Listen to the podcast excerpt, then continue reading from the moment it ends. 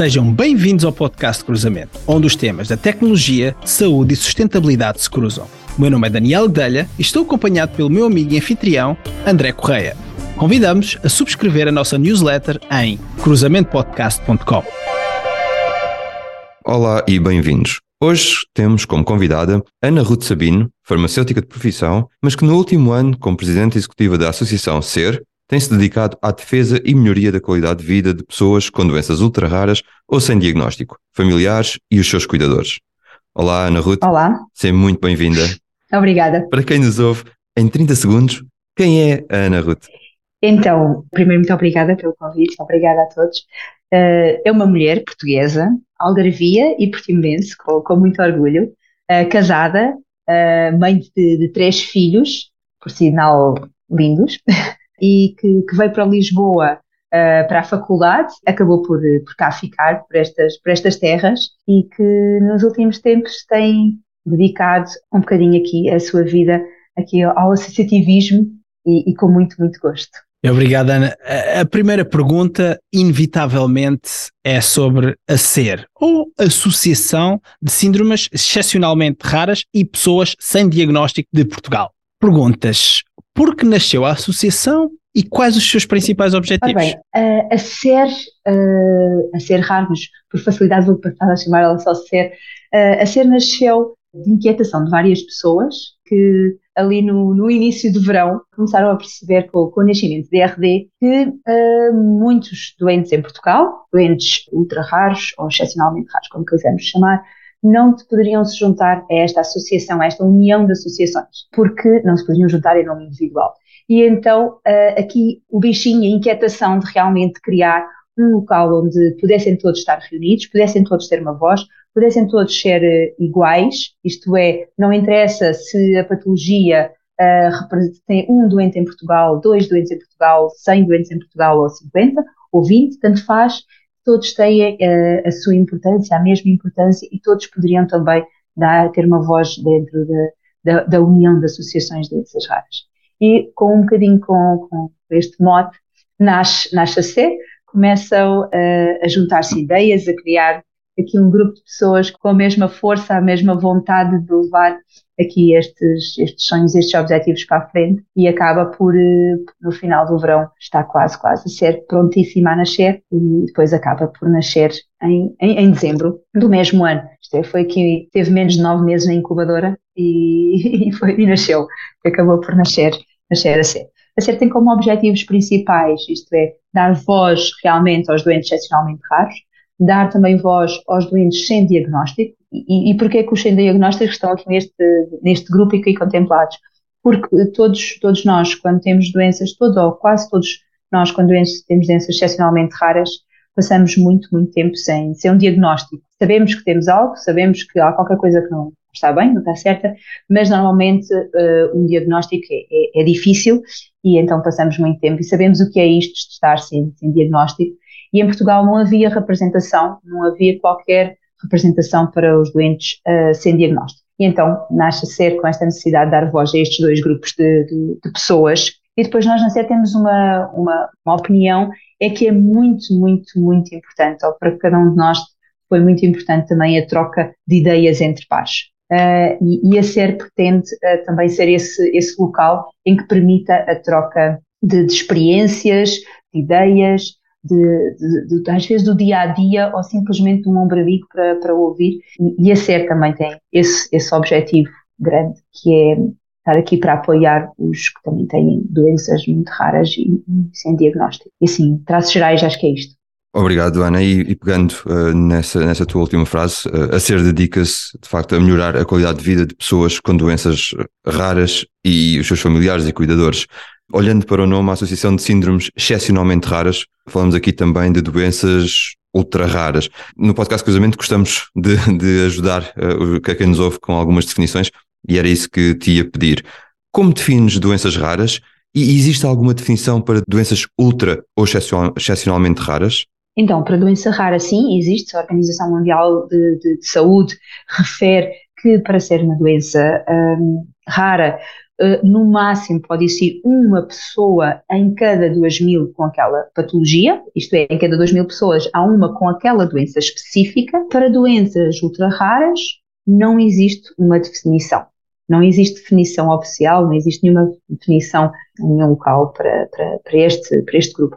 Nós gostamos de dizer, uh, por brincadeira, que somos os raros dentro dos raros. Somos aquele mesmo muito, muito, muito raros. Não há, não há nenhuma definição provavelmente, se calhar daqui a algum tempo, poderia ser que, que apareça. E voltar aqui à associação, eh, tu tiveste que criar a associação juntamente com, com, com, toda a direção e com mais pessoas, obviamente, eh, e, e, muitas vezes, Ana, se diz que a nível burocrático Portugal é um país difícil.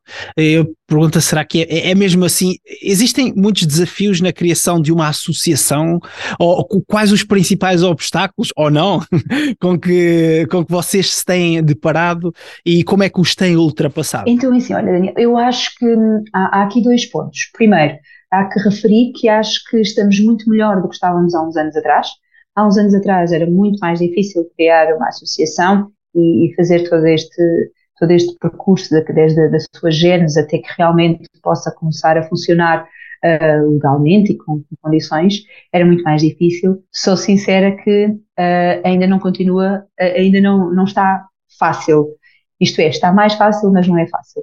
Na realidade, não temos, é, é preciso muito ir à pesquisa, é preciso muito estar disponível para ir procurar enfrentar as dificuldades, e elas são muitas porque não há nenhum local em que nos diga concretamente todos os passos e a ordem destes passos em que, os devemos, em que devem, devem ser feitos. Para uma associação estar a, a, a ser criada há duas formas, uma forma mais simples, que é a associação na hora, e depois as associações sem ser associação na hora, com, com escritura. Quer um, quer outro processo não são, não são fáceis.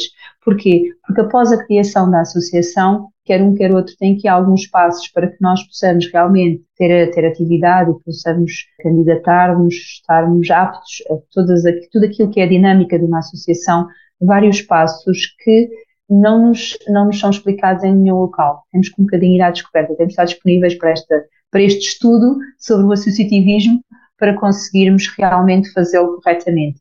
E mesmo assim, muitas vezes é, é complicado. Ainda agora uh, estava a apoiar há coisa de, de, muito pouco tempo outra futura dirigente associativa a, a, preencher documentos em que quer ela quer eu perdemos muitas, muitas, muitas horas a, a preencher porque são, são sistemas que não são uh, muito fáceis e, e que, que exigem tempo. Provavelmente serão, uh, serão mais fáceis para, para empresas que fazem isto todos os dias, para nós, associações de doentes que ainda por cima não encaixamos completamente dentro deste modelo de empresa, é, é muito complicado. E, e, é muito complicado também por isto mesmo, porque como como os modelos estão criados para as empresas, não foram criados a pensar nas associações, há muitas coisas que não encaixam dentro das associações e depois o próprio sistema não nos deixa avançar porque assume que, que somos uma, uma, empresa e não uma associação sem fins lucrativos, que é o que na realidade, que na realidade somos. Inclusivamente a nível do, dos bancos,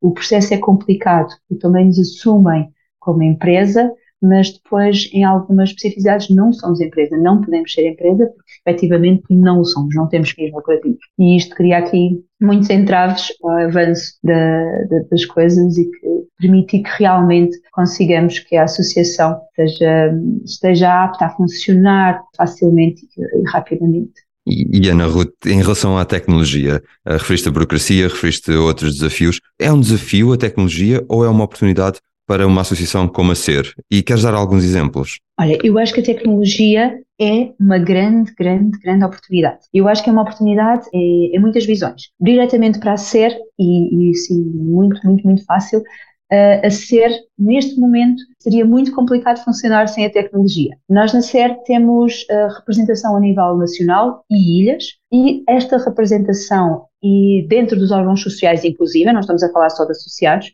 Estamos a falar de pessoas dentro dos órgãos com papel ativo dentro, dentro da SER, que estão, na, estão nas ilhas, e sem a tecnologia, neste momento, não seria possível este, este, este funcionamento da SER com estas pessoas se não fosse o recurso a, a, às tecnologias, o recurso a vários sistemas que nos permitem estar em comunicação uh, direta e, e, fácil com as, as pessoas que estão longe sem, sem tecnologia. Outro ponto de vista é que eu acho que a saúde, e, e como a SER trabalha muito diretamente uh, com, com, as pessoas com, com, com, problemas de saúde, a saúde beneficia muito, muito, muito uh, da, da, tecnologia. E como é óbvio, se é bom para, para aqueles que, que a SER representa, também é bom para a SER. Nós estamos aqui para, para, pelos doentes, não pela, pela SER em si. Por isso eu acho que, que, a tecnologia, sem sombra de dúvida, para a SER é, é uma oportunidade e eu acho que muitas mais estão aí mesmo, mesmo, mesmo às portas uh, e esperemos que cheguem mais rápido, porque também será para o bem de muitas pessoas que poderão ter uma, uma saúde mais facilitada com o recurso a esta,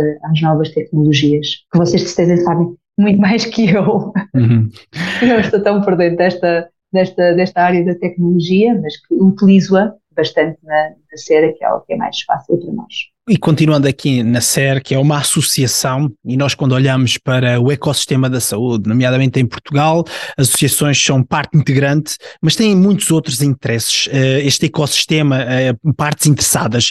Como pode uma associação como a vossa contribuir para este ecossistema da saúde, Ana? Então, em Portugal e em qualquer país, o, o, ecossistema da saúde, isto é, os vários sistemas de saúde são todos interligados e, e funcionam uns com os outros, uns mais, outros menos. Uh, nós sentimos que, efetivamente, a SER contribui para este ecossistema de uma, em primeira mão de todas, dando voz aos doentes, dando voz àquele que, que é, vou dizer assim, entre aspas, o consumidor final dos sistemas de saúde. Isto é, se o, quanto mais o sistema de saúde ouvir aquilo que são as necessidades, as preocupações dos que estão a ser os beneficiários desta, deste sistema de saúde, mais, uh, mais fácil se torna para o sistema de saúde se adaptar e evoluir para melhor servir aquilo que são os, o, o, o seu cliente, diga-se assim, entre aspas, no sistema de saúde não se utiliza aqui a palavra muito cliente. Uh, por isso, a ser realmente uh, contribui diretamente para este ecossistema, dando voz a estas, a estas pessoas, e no caso da SER, que sendo tão, tão raras, e se tivermos todos juntos, teremos uma, uma, uma voz mais forte e mais fácil de chegar e mais fácil de ser, ser audível por aqueles que podem fazer a diferença na saúde de cada um de nós e também na saúde dos, dos doentes raros. Isso em primeira mão, eu acho que este é o, o ponto, um dos pontos principais da nossa, da nossa atuação nos, nos ecossistemas da saúde. Depois, outro que eu acho também não pode ser descurado, é que eu acho que nós também contribuímos para a saúde quando estamos juntos, partilhamos ideias, partilhamos conhecimentos, partilhamos aquilo que vai ser o conhecimento de uns que já fizeram, que já estão neste processo há 10, 20, 30 anos, com um que está agora a ser diagnosticado com os seus familiares e que torna muito mais fácil e, na realidade, poupa também muitos recursos ao próprio sistema de saúde, porque se as pessoas estiverem melhor acompanhadas, mais cientes daquilo que é a sua patologia, poupamos muitos recursos ao, ao nosso sistema de saúde uh, em Portugal. Falaste também em, em, doentes ou os beneficiários de, do nosso sistema de saúde e se olharmos para a maioria das doenças raras, estas são de origem genética. A SER foca-se, como referiste ainda há pouco, em dois dois grupos, pessoas com doenças excepcionalmente raras ou sem diagnóstico, e estes dois grupos uh, têm realmente muito interesse uh, nesta área de testes genéticos, uma vez que podem trazer muitas das respostas que procuram. No entanto, nem sempre estes são prescritos, ou pelo menos não de forma atempada. Como é que a SER encara esta realidade? Olha, a, a SER realmente conhece que a genética é muito, muito importante, quer para os doentes excepcionalmente raros, quer para os doentes sem diagnóstico. Um, isto é, uh, 90% das doenças raras são de origem genética, por isso, como é óbvio, a genética tem muita, muita importância. E, e nós sentimos dentro da, dentro da SER que se for dada uh, um peso e se a genética for utilizada corretamente em muitos doentes sem diagnóstico, podemos abreviar muito. Eu vou utilizar uma palavra, se calhar, que vos possa parecer um bocadinho pesada, mas que eu acho que muitas vezes é assim, o calvário de muitas pessoas que estão sem diagnóstico. Ter uma doença rara é muito difícil, não ter um diagnóstico ainda é mais difícil. Uh, e realmente a genética para estas pessoas pode, não em todos os casos, mas em muitos casos pode dar, pode dar uma resposta e pode abreviar aqui este, este tempo de, de dúvidas, de dificuldades na sua vida para saberem a patologia que têm ou a patologia que o, familiar, o filho, a filha, o que seja, têm e que traz muitas, muitas adversidades e contratempos na vida assim, e inseguranças. Eu acho que a genética tem de ser cada vez mais olhada não como um gasto em saúde, mas como uma grande poupança. Porque o, quando nós não sabemos especificamente o que temos, quando nós não percebemos bem o que temos, de onde é que veio, como é que veio, é muito mais difícil fazer o acompanhamento, o seguimento deste, deste, destes doentes. Quando nós sabemos de onde é que tem o problema, podemos muito, muitas vezes resolver e abreviar aqui tratamentos, direcionar os tratamentos para o sítio certo, correto. Nas doenças raras, normalmente não é uma cura, mas é um, um, um resolver ou, ou, um tornar a, qualidade de vida destas pessoas uh, melhor. E não sei se respondi corretamente à, à, àquilo que, que queriam, se, se fugia um bocadinho à minha resposta. É perfeito, perfeito, Ana. Uh, e, e, e, agradecemos, e agradecemos e faz, faz todo o sentido e muito bem articulado. E, vamos continuar aqui na senda da, da, da série. Uh, que celebra o seu primeiro aniversário no dia 9 de dezembro de 2022. Desde já, os nossos parabéns. Uh, podes, podes explicar uh, aos nossos ouvintes o que foi atingido de uma forma geral, dois, dois, três pontos, nos primeiros 12 meses? Ok, então nós nos primeiros 12 meses, acho que tem que ter uma coisa, primeiro conseguimos criá-la, o que é um grande objetivo, pode parecer para quem está para fora, criar uma associação é fácil, mas como no início não é, por isso realmente, desde o dia da escritura até agora conseguimos efetivamente que a SER tivesse, tivesse constituída uh, legalmente, tudo certinho, tudo direitinho, o que para nós é, é extremamente importante. Além disto, nós conseguimos também já fazer eh, muita coisa. Nós estamos a trabalhar com, com uma associação uh, inglesa, a UNIC, a nível da tradução de artigos e nós percebemos que isto é muito importante para os, os doentes em Portugal porque não existe nas doenças, nas doenças raras no geral e nas doenças então excepcionalmente raras, é muito, muito difícil haver informação credível em português e acessível a, a todos. Isto é, existe informação muitas vezes científica e na maior parte das vezes, quase 90% das vezes, em inglês. Existe muito pouca informação, quer em português, quer em linguagem acessível.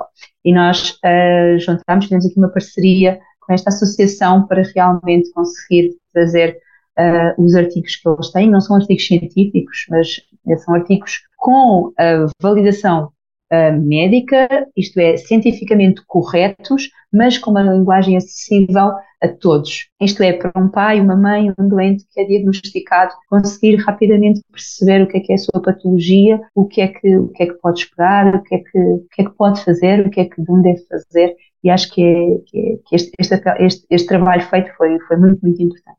Além disto, a SER fez várias parcerias também com associações a nível internacional, associações de outras doenças, isto é, das, das doenças que nós já representamos. Porquê?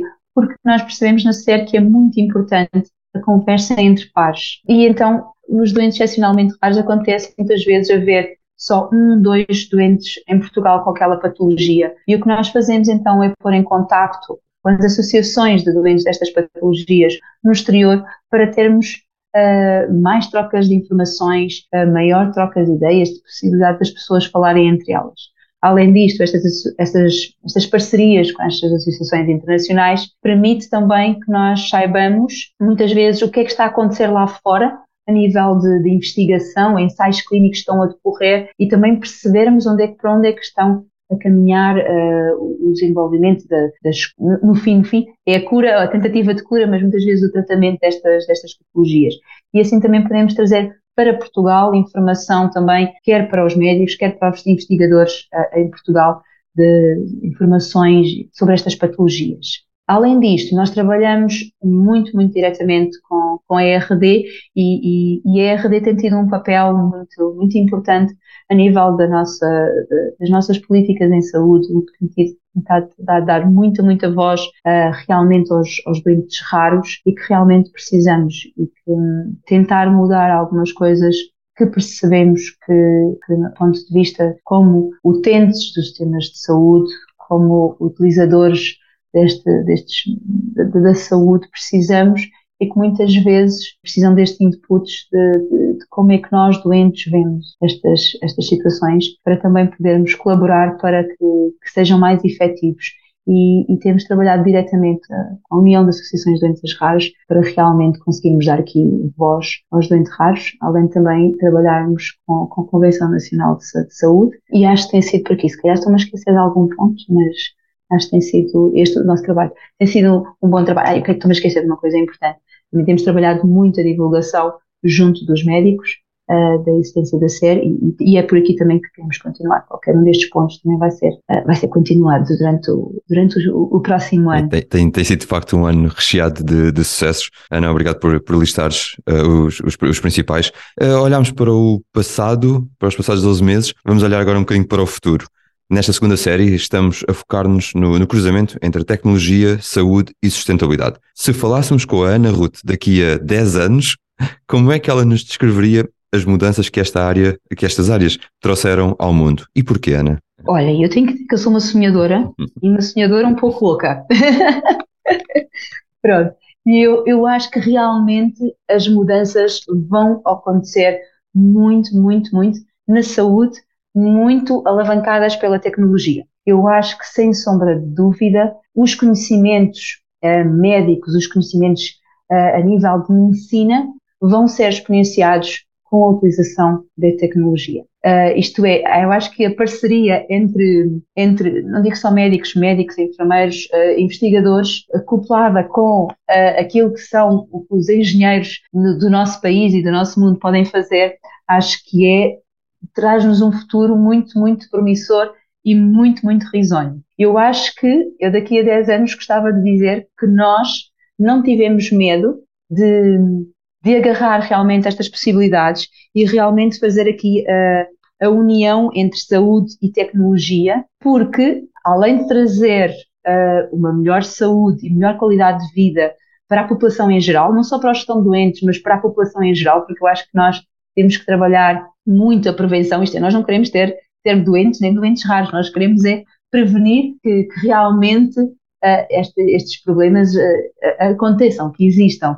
Nós preferimos estar todos saudáveis, como é óbvio. E eu também acho que com isto podemos, uh, aqui pegando na sustentabilidade, eu acho que uh, se nós trabalharmos a, a saúde aliada com a tecnologia, conseguimos uma sustentabilidade do sistema de saúde e da sociedade muito, muito maior. Por isso, o meu sonho daqui a 10 anos é olhar para trás e realmente ver que estes dois, estas duas áreas se uniram uh, completamente e que não tivemos medo desta, desta união, às vezes com um bocadinho aquilo que eu, eu sinto que é falsos, falsos medos. Às vezes também sofro um pouco, mas acho que temos que pôr por trás das costas e, e perceber que um, bem maior vem da união entre estas, estas duas áreas. Muito obrigado, Ana. Uh, queremos agradecer o teu tempo e a tua disponibilidade. Uh, hoje tivemos como convidada Ana Ruth Sabine, a Presidente Executiva da Associação SER, que partilhou connosco o que é que hum, a sua dedicação à associação uh, e, e, como se pode trabalhar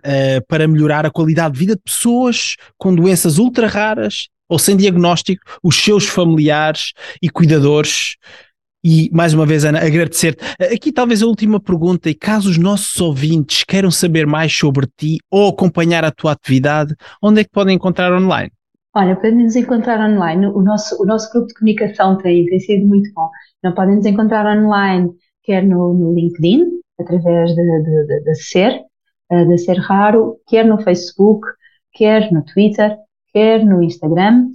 Uh, e também temos o, o, nosso, o nosso e-mail, posso deixar para, para todos que queiram entrar em contato com, com, connosco, ser, arroba serraro, seraro.pt, fácil dizer assim, e em qualquer um destes locais poderão entrar em contato uh, com, com a SER e, e, e, comigo. Pronto, também tenho o Facebook, caso queiram Ana Ruth Sabino. Ana, muito obrigado mais uma vez pela, pela participação e, e por, pela partilha também de conhecimento. Obrigada eu, muito obrigada. Quanto a nós, podem também encontrar-nos no nosso website e redes sociais como o LinkedIn, YouTube ou Twitter e agora também no Instagram.